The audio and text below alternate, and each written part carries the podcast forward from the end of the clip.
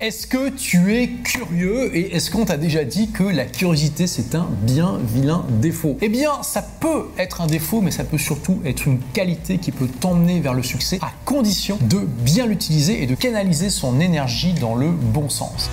Parce que si tu utilises la curiosité pour, par exemple, suivre les potins des stars ou juste du milieu dans lequel tu es, je te pose la question, ça va t'amener quoi dans ta vie concrètement dans 5, dans 10, dans 20 ans? Et qu'est-ce que ça va amener comme valeur à l'humanité? Récemment, je discutais avec une entrepreneuse à succès qui est extrêmement curieuse, mais qui parfois utilise cette curiosité justement pour suivre un peu les potins et ce genre de choses. Et je lui ai dit, c'est tellement dommage. Imagine que cette curiosité que tu as, qui est en fait une motivation à découvrir des choses que tu as en toi intrinsèquement sans que tu aies à faire d'efforts. Imagine que tu canalises cette énergie qui vient à toi naturellement pour nourrir ton esprit de choses qui vont te faire avancer, qui vont faire en sorte que tu auras une situation bien meilleure dans 5, dans 10, dans 20 ans et que tu apporteras de la valeur à l'humanité. Comprenez bien que ce qui sort de vous est en grande partie lié à ce que vous y mettez. Ce que votre esprit est capable de produire vient en grande partie de ce que vous y mettez. C'est ce que les anglo-saxons appellent output et input. Output, c'est votre résultat et input, c'est ce vous mettez. Je vous donne un exemple avec votre corps. Si vous mangez des hamburgers du matin au soir pendant trois mois, qu'est-ce qui va se passer au bout d'un moment? Vous allez être gros, gras et gris. Vous n'allez pas avoir d'énergie, vous allez être en mauvaise santé et vous allez être affalé dans votre canapé probablement toute la journée. Parce que le résultat que vous aurez sera en grande partie déterminé par ce que vous avez mis dans votre corps. Ton esprit, c'est la même chose. Si tu le nourris de potins, toutes ces nouvelles négatives dont nous abreuvent les médias, eh bien, les résultats que va produire ton esprit seront médiocres. Par contre, si tu nourris ton esprit de choses saines, eh bien, tu auras bien plus de chances qu'ils produisent des résultats positifs pour toi. Donc tu vas me dire, génial Olivier, mais comment on fait concrètement pour nourrir son esprit de choses saines C'est simple. Au lieu de passer 10 minutes par jour sur Facebook, regarder les potins, prêter attention aux nouvelles négatives, passe du temps à lire, à te former. Les livres, ça te donne accès au meilleur cerveau du monde pour un prix dérisoire. Ça peut même être gratuit si tu vas à la bibliothèque. Et non seulement au cerveau vivant, mais aussi au cerveau mort. Au cerveau de gens que tu ne pourras plus jamais rencontrer, mais qui ont pris le temps de structurer leur pensée, de la cristalliser dans quelque chose que tu peux facilement utiliser. Donc si tu remplaces ne serait-ce que 10 minutes par jour de malbouffe pour ton cerveau par de la nourriture saine, ça fera une différence absolument énorme pour toi dans les mois et les années à venir. Donc retiens ça, la curiosité c'est une force absolument énorme à condition de la canaliser pour apprendre, te former, te connecter avec les meilleurs cerveaux du monde plutôt que de t'intéresser aux petits potins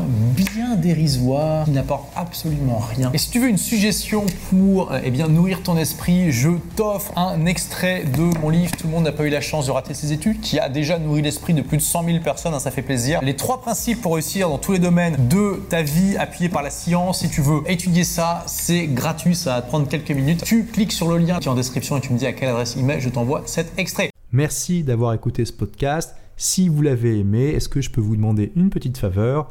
Laissez un commentaire sur iTunes pour dire ce que vous appréciez dans le podcast tout simplement. Ça aidera d'autres rebelles intelligents comme vous à trouver le podcast et puis à être inspirés tous les jours ou presque par lui. Merci et à très vite pour de nouvelles aventures.